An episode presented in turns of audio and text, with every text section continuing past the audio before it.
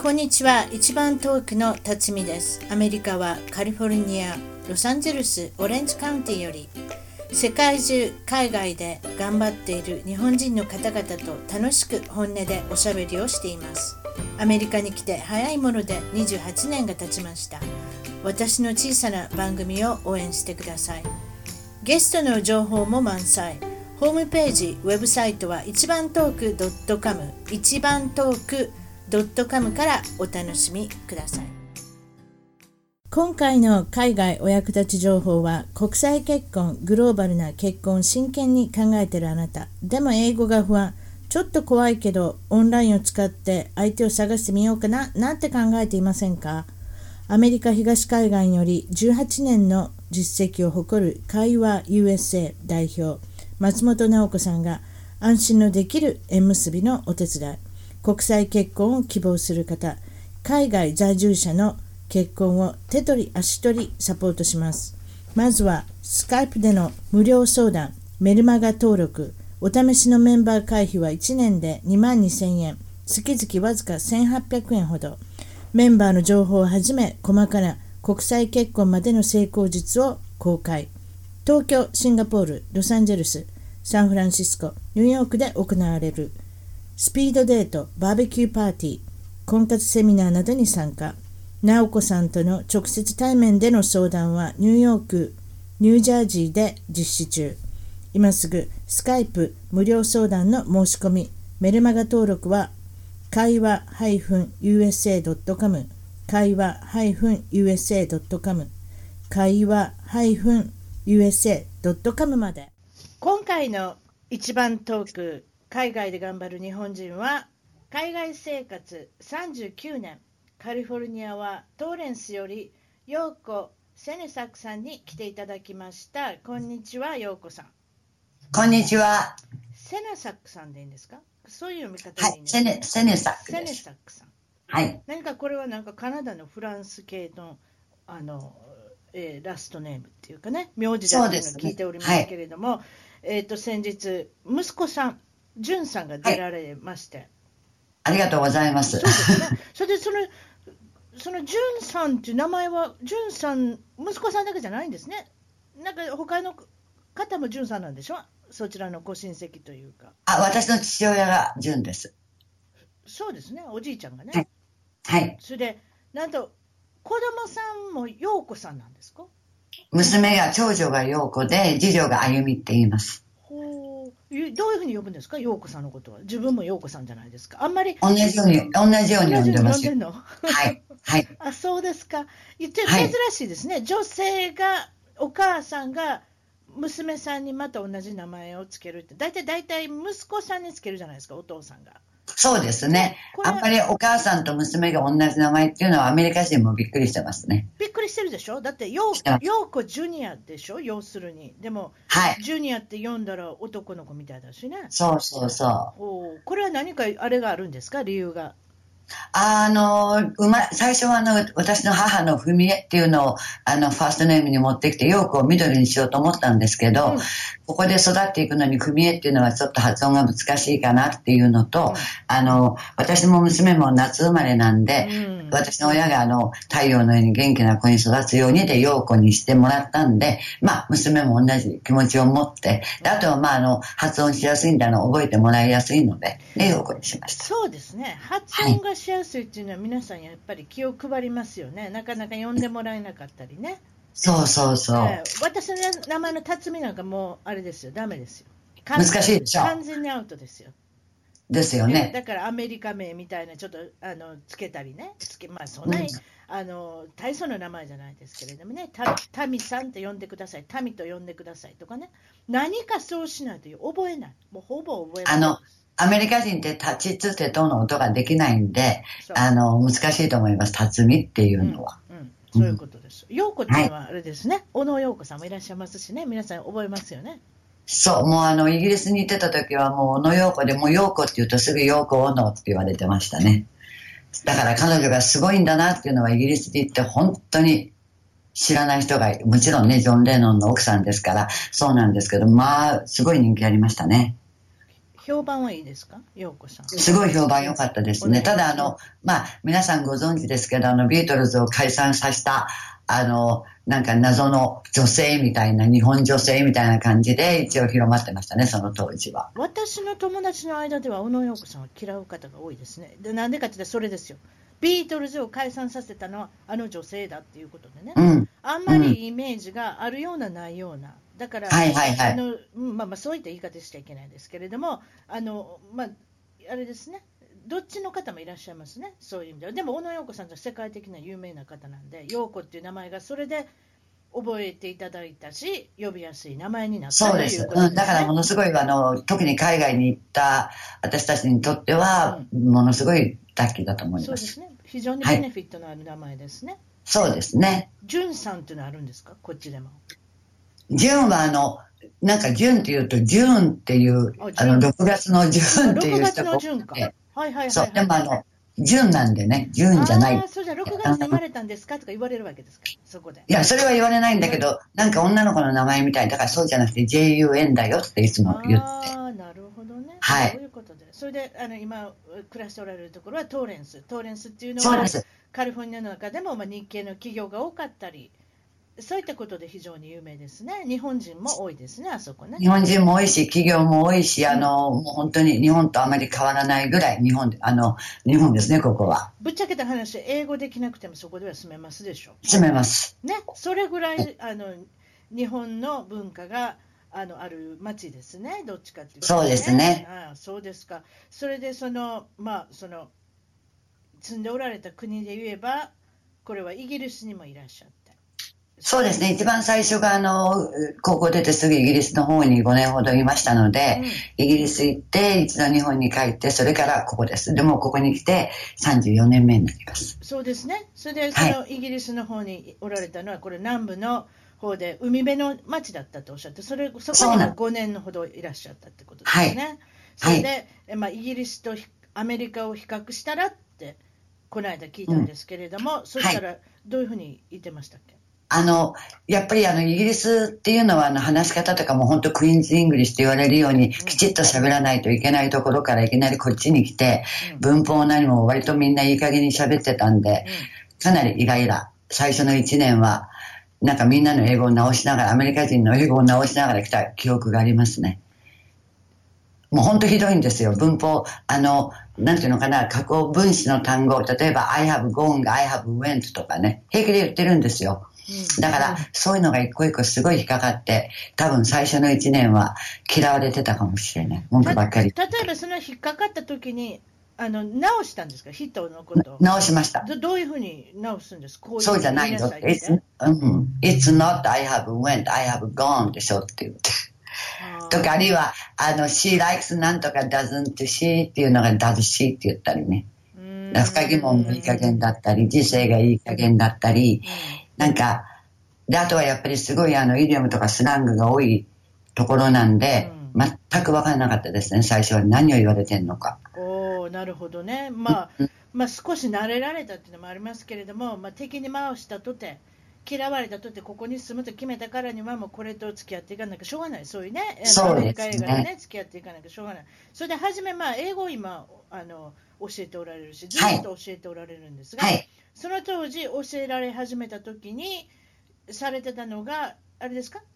あの要するにブリティッシュの英語、そうですね、イングリッシュをあのずっとやってましね、教えておられた、はい、生徒さんに。はい。ということ？それで、その時は教材も取り寄せたんですか、やっぱり。っていうか、あの、私がイギリスで使ってたのを全部日本から持ってきて、はい、今もありますけども、うんうん、あの、今はどどっちかっていうと、アメリカではこうだけど、イギリスではこうだよっていうふうな感じで、興味のある生徒さんには比較して教えるようにはしてます。あの、やっぱり、イギリスに行って、あの、アメリカの、要するに、あの、アメリカのイングリッシュを喋ると結構嫌嫌がる人が多いんで、その辺はやっぱり、ね、行ったら楽しんだ方がいいかなと思って。そうですよ。はい、例えばスペインの人がメキシコ人のあのそうそうスペイン語が嫌いだとかね、イギリス人がアメリカ人の言葉が嫌いだっていうのはよく聞くことですね。それはそれはやっぱりやっぱりヨーロッパ人として誇りを持ってるっていうかね。そう。だからドイツに行っても、あの、ドイツが、ドイツ人が喋るジャーマンと、それから、あの、スイス人が喋るドイツ語は違うんでね。あの人たちは本当のドイツ語じゃないってよくスイスに行ってた時に聞きましたけどね。あとフランス人でも体のフレンチは違う、ね、そうそうそうそうそう。それよく聞くことですよね。田舎っぽいようなフランス語になってしまってるそうそうそういうこだわりがあると。そういうことで。それでももちろん生徒さん、その英語を習いに来られる、英会話を習いに来られる30、もう30年ぐらい生徒さんを見てこられて、この生徒さんは変わってきましたか ?80 年代、90年代。教えてください。どう変わってきましたか？80、80、あの、5年からやってるんですけどね、やっぱりあの、一番最初、その当時の生徒さんは、うん、あの、ちょっと言葉古いかもしれないけど、エリートの方しかいらしてなかったです。だから、どういうことかっていうと、若い人はほとんどいらっしゃらなかった。もう選ばれてきたトップの人たちばっかりがいらしてて、で、あの、なんかこのサウスベイの辺にあの幼稚園ができだした15、6年前ぐらいから、はい、あの、若い方たちがどんどんいらっしゃったんですけど、はい、やっぱりあの、その当時私学校あの、午前7時から午後11時までやってまして、うん、あの、そういう方たちはもう朝7時に入ってきて、うん、ほとんどの大手の企業の社長さんいらしてたんですけど、うん、もう私の父ぐらいの年代の方ばっかりで、はい、あの私もいろいろ教えてもらうこともあったんですけど、やっぱり今の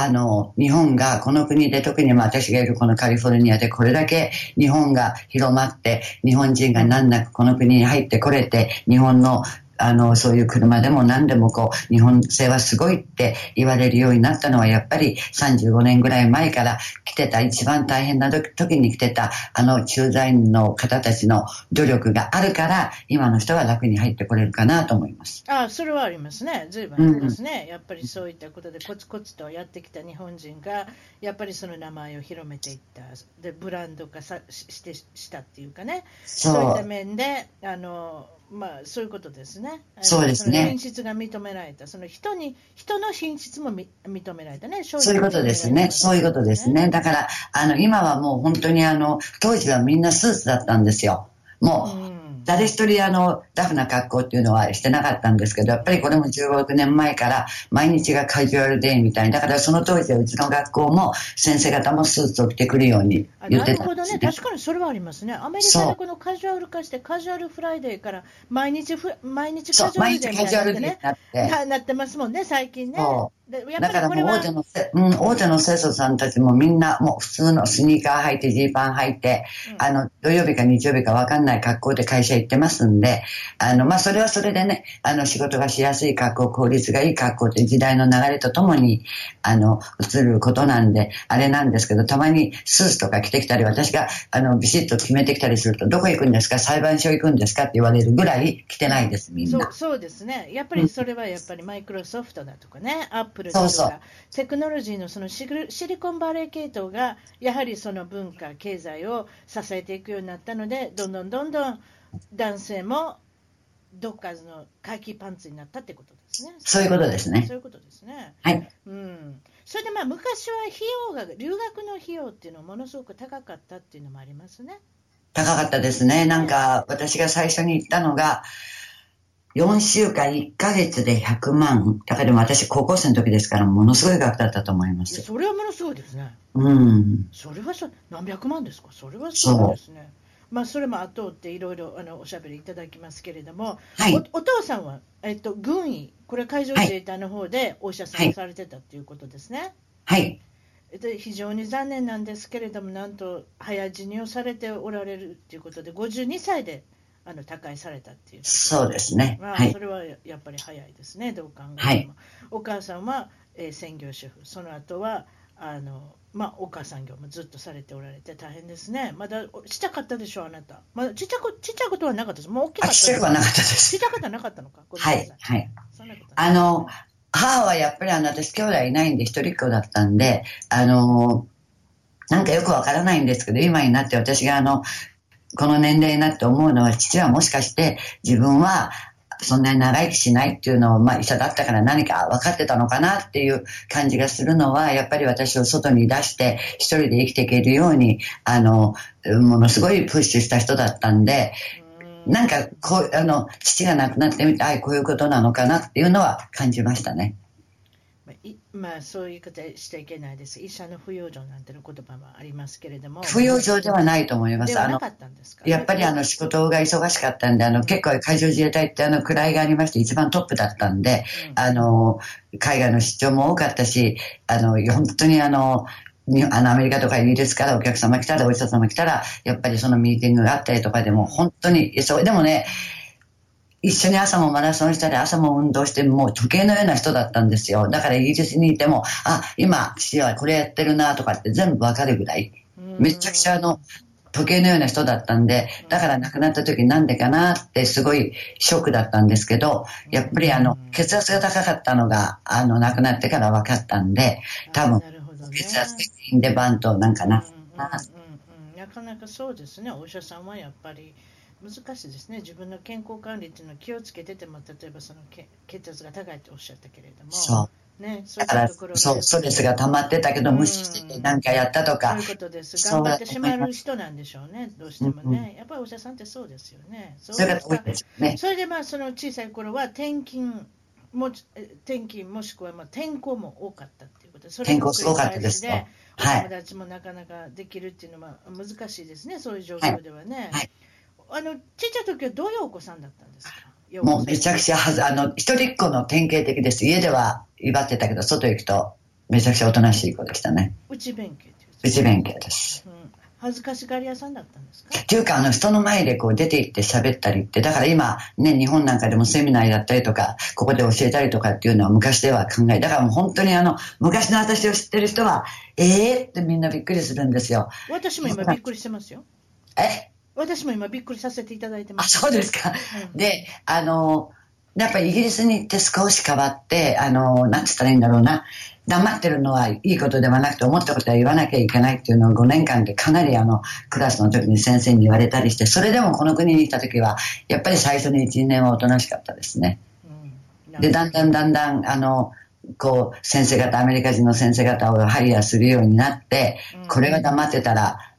あの、なんこういうふうに主人に言われたんですよ。アメリカ人っていうのは、うん、if you are quiet, they're gonna walk all over on you って。うんだからあの、どんどんどんどん自分の中に入ってくるかって、あの、こう、土足で入ってくるようなことをするから、自分はこう考えてる、わ私はこういう形で英語の学校をやってるっていうのをきちっと意思表示ができないと、気がつくと who is controlling who みたいな感じになる。なるほど。いつもそれは言われてました、主う人に。ん say what you think って。うんでも、日本人だったら言わなくてもわかるのになんでこの人はわかんないんだろうみたいな、最初そういうので結構ありましたね。なるほどねえ。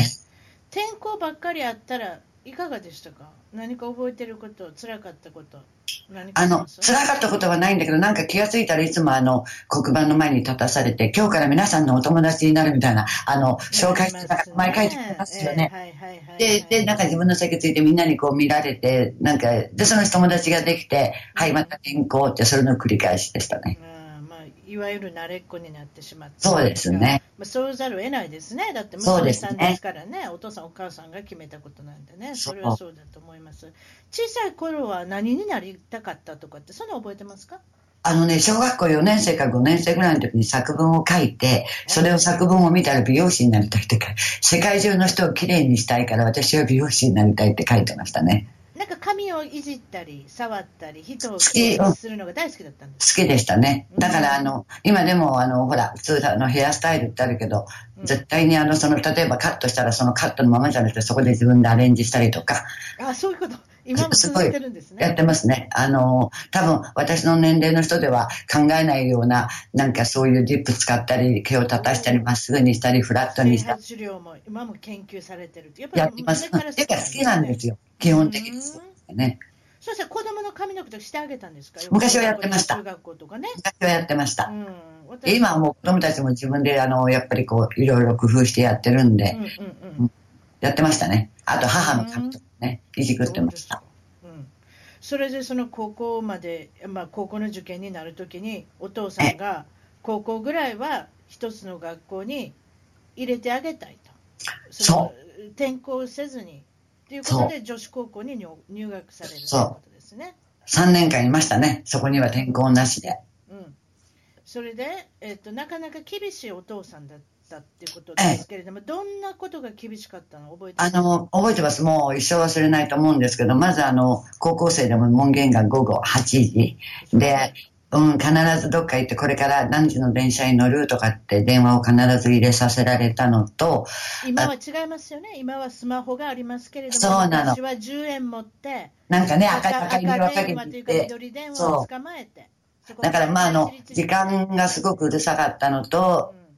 なんていうのかな、やっぱりその若い女の子が夜10時、11時まで外にいる理由は全く父には理解できないことだし、もう、あの、要は父の、要するに父の、なんて言ったらいいのかな、自分の屋根の下に住んでる時は言うことを聞きなさいっていうふうに。だからあなたが大人になって何してもかそれはいいけども、今は何かあったら全部自分に来るんでね。そうですね、あと一人っ子ですしね、そう。やっぱりそういうところもあるでしょうね、これが2人、3人だったらまた違うちょっと違ってたと思う。でしょね。うん。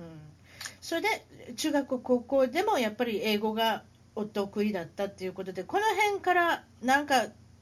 うものになりたい、将来的に。何あのねになりたいと思い始めたんですか？幼稚園ぐらいからずっと剣道やってたんですよ。はいはい、で、剣道で本当は身を立てようと思った時期もあったんですけども、なんか剣道でちょっと食べていくのはしんどいかなって高校生ぐらいの時に思って、で、まあ中学から英語好きだったんで、えじゃああのしんどそうですね、はっきり言って、剣道で食べてる人はねでいませんね、確かに。でも楽しかったんですよ、剣道が。それぐらい楽しかったんですね。うん。で、あの、中学、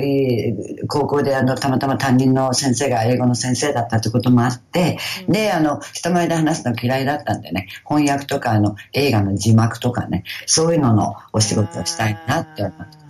人といつもあれですね、映画見てたらいつも同じ人がややってません、そう名前は戸田なえ戸田夏子さんちゃう戸田あ、夏子さんそうそう、知ってます。ねあとは、あの人有名ですよね久美子さんもすごい好きで、ね同そうじ人ばっかりやってますやん。あとの他の翻訳者、あれね、良かったり悪かったりするんですよ。もう一人の人に聞きましたけれども、やっぱり育たないんですね、他の人が。そうですよね。うんわかり人ばっかり行くんですもん、だって仕事が。でもやっぱりあれを見ていつも感心してていいな、こういう仕事いいな、一人でできるしって、それしかなかったけど。確かに確かに、うんそういうことですね。それで高校1年生の時に自分でイギリスに行きたい、短期留学をしてみたいってことをおっしゃるんですけれど、これなんでですかね？あのね、新朝日新聞かなんかに、あの、広告が出てたんですよ。で、うんそれを見つけて父親にこれちょっと行きたいんだけど、って言って。で、まあ父親も、あの、ね、別に1ヶ月だったらいいんじゃないって感じで、まあお金出してくれて、で、行ってきました。夏休みに行ってきたと。はい。でそこからいわゆるイギリスにはまってしまったっていうのもありますね、そこから好きになって、うんゆくゆくは大学はまたイギリスに帰りたいと、何かそういったことが。いやいや、もう言った、あの、そうですね。あの、だからその最初の時はまだもう本当に16歳ぐらいだったんで、キャーキャーキャーキャー言って、うんわーとかって言って、もうなんか、あの、外国人見たこともなかったし、日本にいたら、うんすごい世の中ってこんだけ人が違う人種の人がいるんだ、みたいな。で、みんな英語を喋ったら、みんな通じて、でも自分たちの母国語を喋ったらだ何言ってもわかんない。だから英語ってすごいなって、変なインパクトがすごいついて、で、あの、フランスに行ったら全くフランス語が喋れなくて、馬鹿にされて、だからまあ日本に帰ったらすぐあの、フランス語のレッスンも取るようにしたんですけど、でもう一回フランスに行った時にフランス語で喋ると思って、最低限はフランス語で喋ると思って勉強したりして、だからまあ海外熱が出たのはその辺ぐらいですね。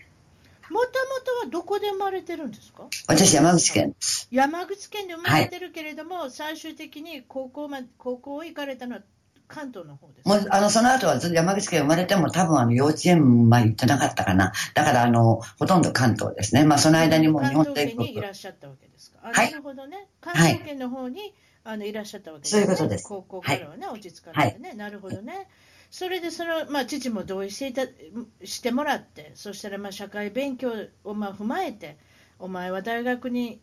イギリスに行ってくるかっていうとこまで許していただいた。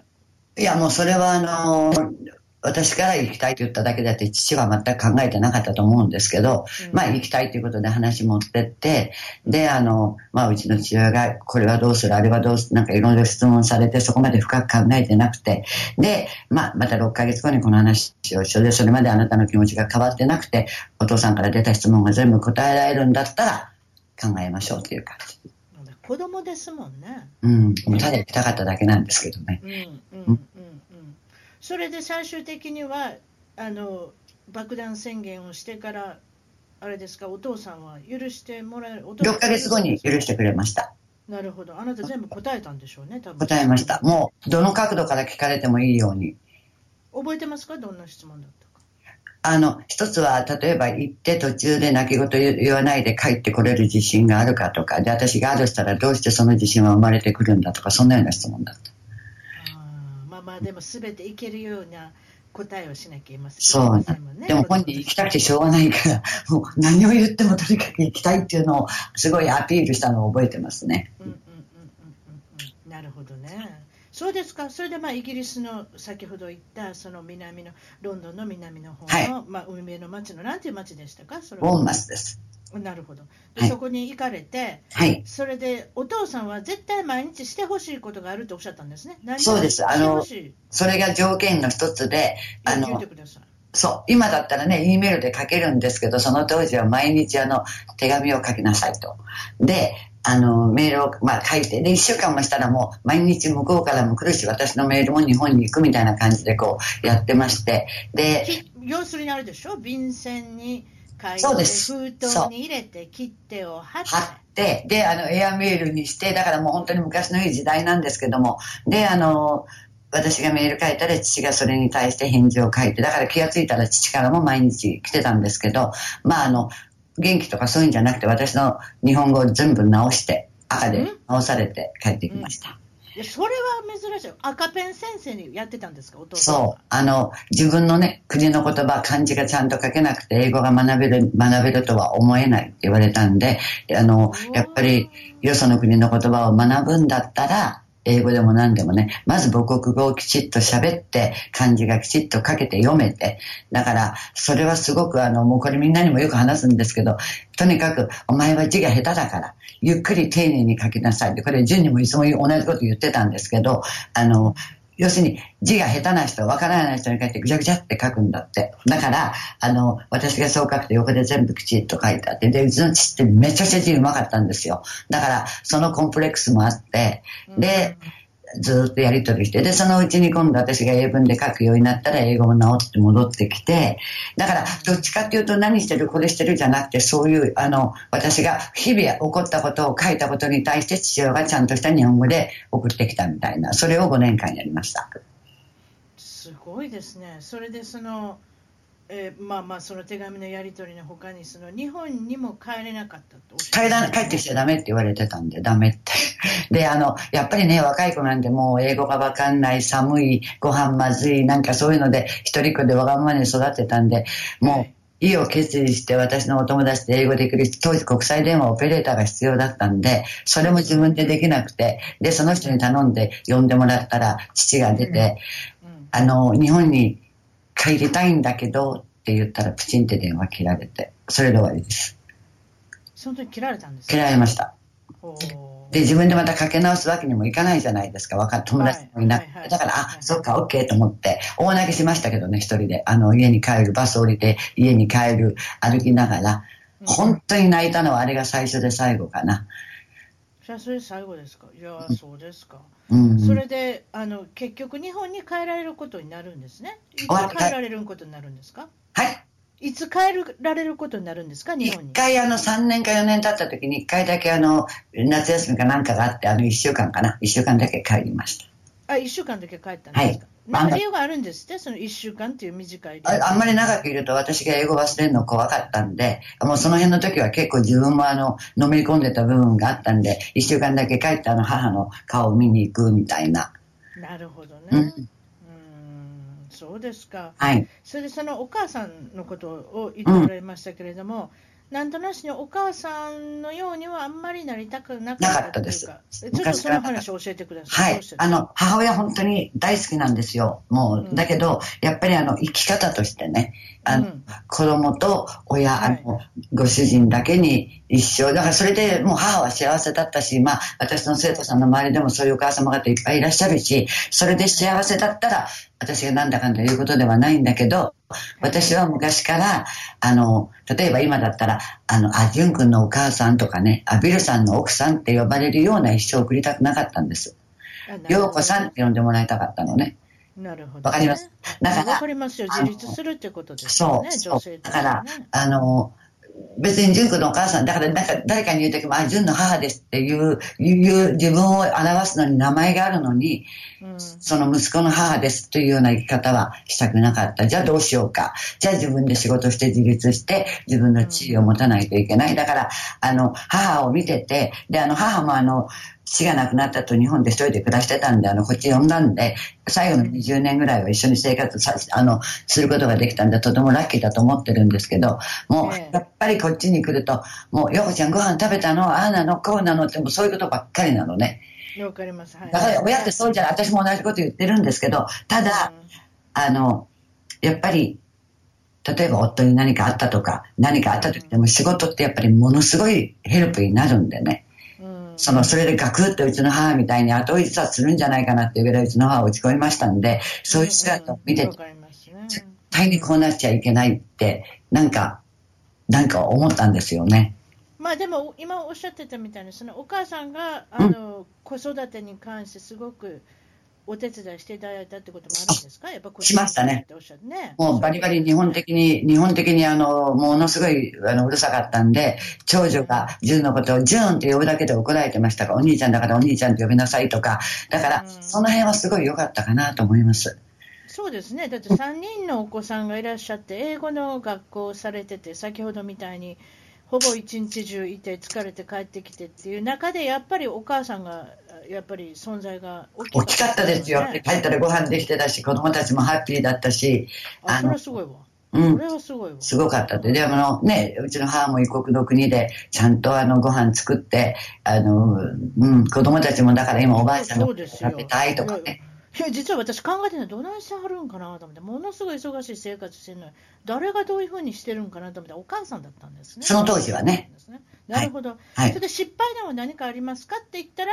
どういうことですか？これなんかトルコに行かれた時。ああ、それはあの、そうです。トルコに行った時に、あの、はい、昔はあの、結婚して落ち着くまでにとにかく世界一周したい。あの、金高薫さんがめちゃくちゃ好きで、あの人みたいになりたい。ね。今、あの、日曜日かなんかにあの、やってましたよね、金高薫のさっき。覚えてます、覚えてます。はいはい、はい、で、ちっちゃい時にあれ見てすごいなーってなんとなく思ってて。で、まあ、あのー、いろんな国行ってみたいで、まあ、ヨーロッパ全部回った後に、じゃあどこ行こうかと思って、じゃあ中東かなと思って、それでトルコとかイランとかイラクとか、今じゃもう怖くて行かれないんですけど、あの時は一人で回って、で、えっ、ー、とね、トルコ、トルコにいるときにあの、クーデターが一回クーデターになって飛行場とか全部シャットダウンしちゃって出れなくなったんですよ。あら大変。で、父親に言って黙って行ったもんですから、これは、だと思って、で、あの、お友達の家から日本に電話してもらって、父親に実はこうこうこうでって、ものすごい電話口を怒られて、で、父がなんかしてすぐに領事館の方が見えて、あの、軍の飛行機で出してもらいました、トルコから。うわ、それすごいわ。そう。そう。で、まあその間何度かトルコは行ったんですけど、あとイランとかにもあの自分で車で行って、うん、で、ホテル、いいホテルに行ったら女の人一人では止められないって言われて。なんで？なんかわかんない。なんか？宗教的なことななんかわかんないけど、女一人の旅行客は止めないって言われたんですよ。女性に対して何かあったのかもしれません、ね、うん。だからなんかそういうニュース以前だったのかもしれません、ね、そうそう。革命後か。革命後に大変なりましたね。うん、うんでも、でもまあ、それはそれで楽しかったし、あ、こういうこともあるんだなと思って。だから昔の方がもっともっと行動力あったし、だからアメリカに来る前も、その前実は私一人でここに来て、あの、グレートハントのバスでアメリカ横断してるんですよ、一人で。一人でね。ええ、はいはい、で、あの、さ、えっと、どこだっけ、サンタフェ、違う、ニューメキシコからバスに乗って、バッファロー、ニューヨークまで3日かけて行って、はい、で、で、一人旅して、で、帰ってきて、バスに帰ってきて、うん、で、また日本帰って。そうですか。それでもう一つトルコのお話があるっておっしゃって。そう。トルコでの税関の話。ちょっとこれを教えてください。これ面白いんですよ。あの、トルコって日本、あの、統合、統合、統合ストリートっていうのがあるぐらいで、日本人にもの、日本人すごく尊敬してるんですね。特にあの、私がいたアンカラとか、あの辺は。で、そう、日本製の時計とか、カーキュレーターとか、そういうのがね、あの、ものすごい高価なもので、それを持ってるだけで自分のステータスがつくみたいなとこがあって、で、友達のお父さんに頼まれて、5個ぐらい買って言われたんですよ。で、5個？とか思って、やっぱ怖いじゃないですか。で、あの、ちょうどその時にあの、ミッドナイトエクスプレスかな、なんかアメリカ人がトルコに行って、なんか、なんか悪いもの持ってて捕まって刑務所入って本当の話なんですけど、そんな映画をイギリスで見た後だったんでね、うん、あの行って、そしたら心配しなくて大丈夫だからって言って、レトルコに着いたら、もう税関通らないでそのまま誰か迎えに来てくれて、で、お父さんと一緒に、あの、お友達のお父さんと一緒に車で出て、だからスタンプに、あの、入国のスタンプなしでトルコに入ったことありますね。それはすごい。そういうこともあるんですね。まあ、昔だったあの国はあの、お金があったら車の免許も取れる国だったので、その当時は。だから。まあでも今でもよう聞きますよね。お金をちょちょっとやれば何か物が動くみたいな、ねうん、そうそう。なんかそれ取る、取る、トルコだけじゃないかもしれない。全部のね、そんなところで。何かそういったところにね、やっぱりありますよね。国によってはね。なうんだと思いますね。で留学時代は太りましたとおっしゃいました太りましたよ。もともとあの太ってたんですけど、もうあの、なんかやっぱり寂しかったのもあって、食べるものが、あの、家のご飯があんまりまあまあだったんで、よくあの、だんだん慣れてくるとお友達と夜、あの、レストランに行って食べに行ったりして、うん、で、気がついたらめちゃくちゃ太ってた。それよくある、よく聞きますよね。そう。その、まあもちろんそのカロリーが日本と違って一食一食が大きいっていうのもありますけれどもね。そうですね。でもやっぱりその、ストレスからくるバカ食いだとか、そうなの。食べたことないものが目の前にあったらどんどん食べてどんな味かなと思って食べてえー、そういうのもあるんでしょうね、うね多分ね。はい。それで今、もちろんそのおっしゃってたように、そのセナサックさん、ミスター・セナサックさんとあのご結婚されて、もう何年ですか？結婚されて。34年の結婚記念日を迎えました。それは長いですね。それですか？それで出会いはどこで出会われたんですか？あ、日本で、日本で会いました。日本で、あ、日本でイギリスから帰ってきて、それで何かお仕事かなんかされてて、その時にどうやって知り合ったんですか？私の友達が、あの、うん、ま、あの、その当時のお友達が、うちの主人の親友と付き合ってたんだけど、彼女は英語できない、彼は日本語できないで、一回通訳できてって言われて、たまたま日曜日だったんでいいよ、つって一緒に行った時に主人がいたんですよ。で、なんかあれダブルデートなのかなと思ったけど、まあ別にそんなあれもなかったんですけども、えー、その後ぐらいからなんかちょこちょこっと会うようになって、それがきっかけです。初めの印象はいかがですか？ご主人の。カリフォルニアの人ってこんなに明るいんだなっていう、もう、あの、テレビとかなんかのイメージあるじゃないですか、映画とかの。もう、それを地に入ってるぐらい、もう、本当に明るい人だったのね。で私、あの、どっちかというと内向的だったんで、すごいそれがインパクト強くて、この人みたいに楽しい、楽しい人だったらきっと彼は人生楽しく過ごせるだろうなっていう。だから、どっかで彼みたいな誰とでも喋れる、自分を出せる、そういう自分になりたいっていうものがあったのかなって。ということは、あなたに少しかけた足らない部分を持ってたのがご主人であった。そそうですね。非常に明るくて、うん、人に優しくて社交的で楽天的で。とても人生を明るく考える方で。ということ、例えばその、よく言われるのはお、お父さんと似てますか、似てませんかっていうのがよくあるんですけど、お父さんと似てますか？真逆です。全然違う。全然違う。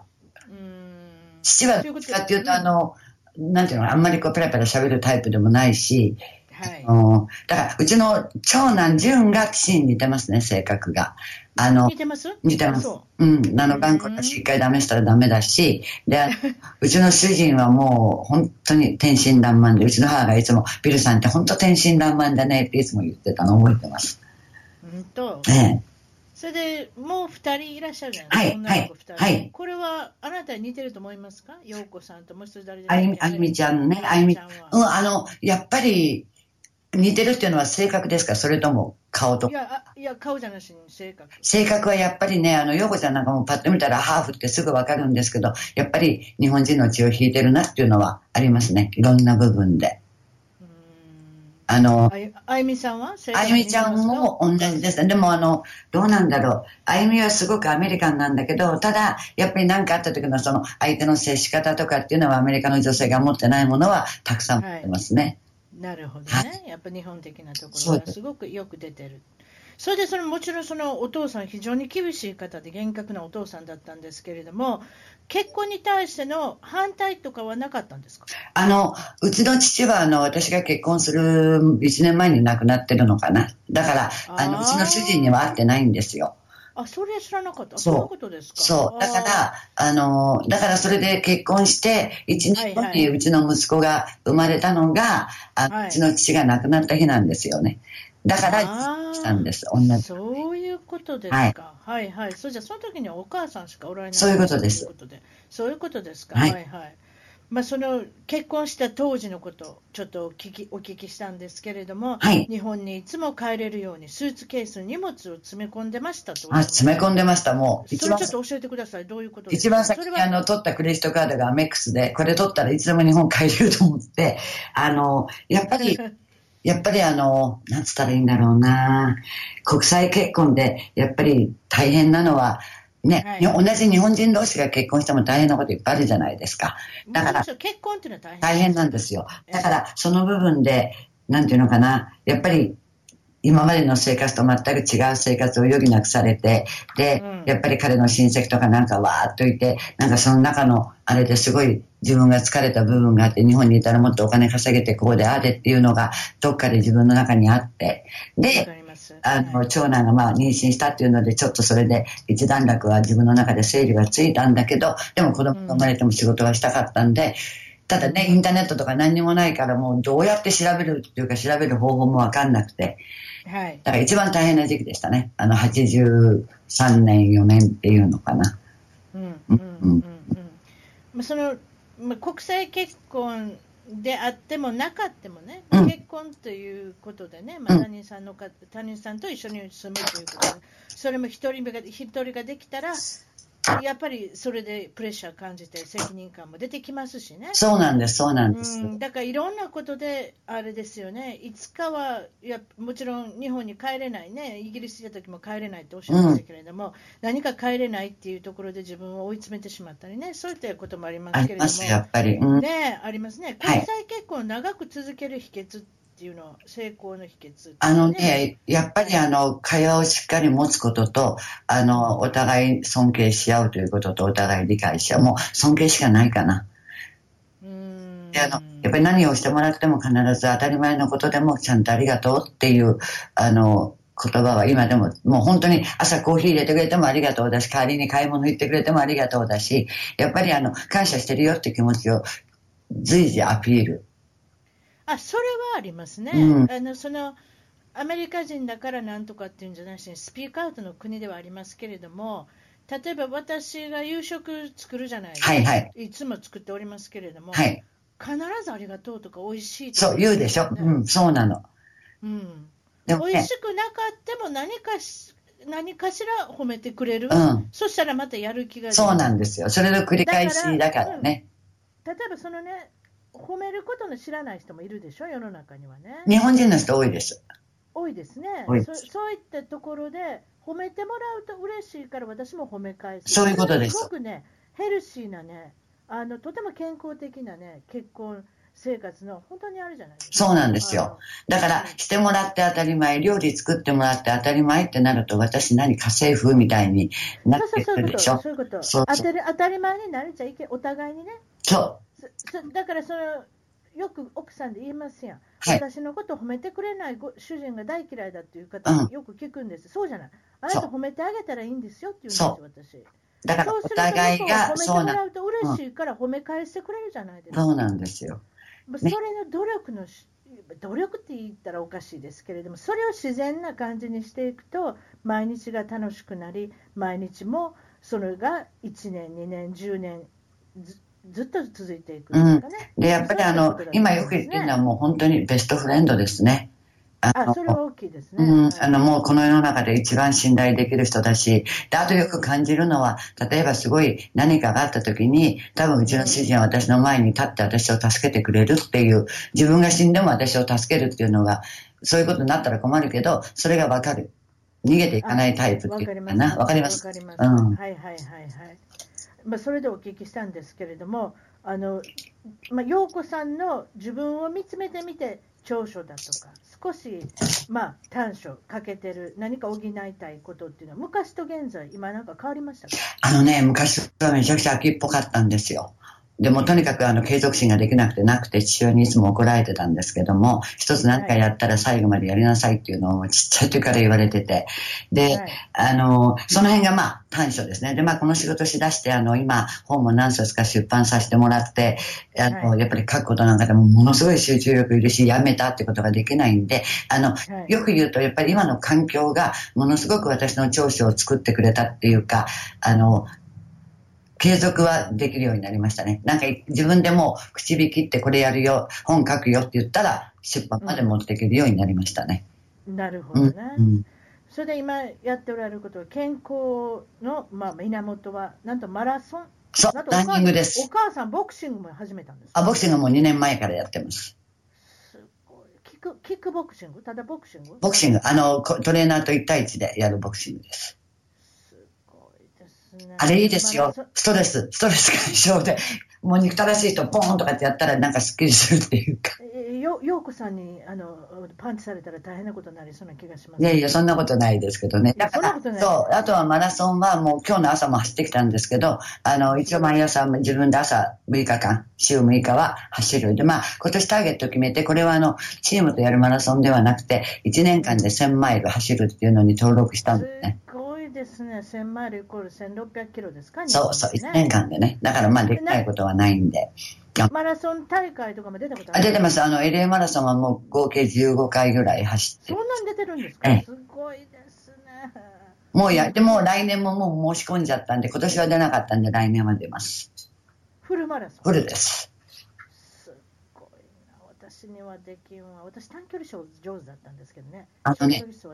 短距離できる人は長距離できるんです。またそんなこと言ういや、本当に、みんなそうやって私陸上部で短距離だったんだけどって言ったのが、今なんかもう平気で普段走ってますから。そうなんですそう、練習練習。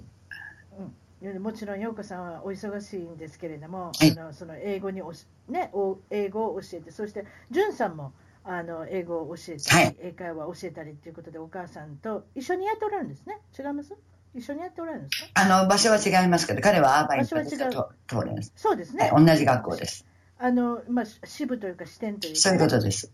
そういうことですね。それでその将来の夢、展望っていうのはいかがですか、ようこさん？あの、やっぱりあの、今みたいにあの、今一応年間一冊のベースであの、本を出版させてもらってるんでね、これがずっとこう、今年でも7年も今8冊ぐらい本出版してるんですけど、あの、ずっとこの、年に1回のペースってすごい好きなんですよ。だから、あの、それを継続できればいいなっていうのと、あとはあの、私主人と一緒にあの、旅行よく近場であの、シアトルとかポートランドとか行くときに観光バスとかに乗らないで自転して、全部回る。だから体が動いて健康なうちは、なるべく体を動かして市内観光をしようということで、で、多分9月ぐらい、今年9月かな、8月ぐらいにあの、またシアトルとかポートランドに行く予定なんで、そういうのは計画してます。ロードバイクで、まあ、素晴らしい計画ですね。そ,、そしたら、まあ、これを機会にちょっと、まあ、英語の学校の少し、例えば、えーと、ウェブサイトであるとか、うん、どこにあるとか、何かど学校のことですか？はい。いかがですか？そうですね。あの、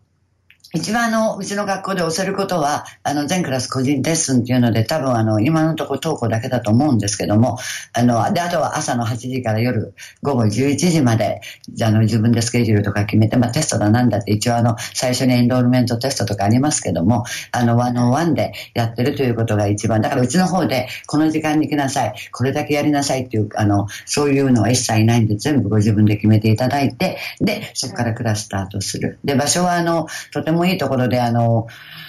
トーレンスのあの、皆さん、この辺に住んでる方はよく知ってると思うんですけど、あの、日夜マーケットっていうマーケットがありまして、その道路の反対側で、あの、近くに本田さんとか、まあ、トヨタさんもいなくなりますけど、トヨタさんとか、あの、大手の企業さんに囲まれた中にある学校です。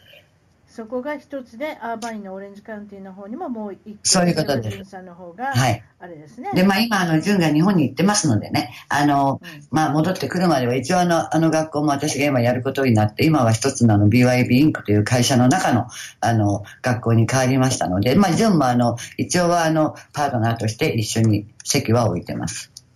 ウェブサイトはあるんですか？はい、あります。えっ、ー、と、いいですか？言ってみても。どうぞ、どうぞ。もうそのままです。あの、bybenglisccenter.com です。わかりました。はい。今日はお忙しい中、どうもありがとうございました。いいえ、ありがとうございました楽しかったです。ありがとうございます。はい、どうも失礼します。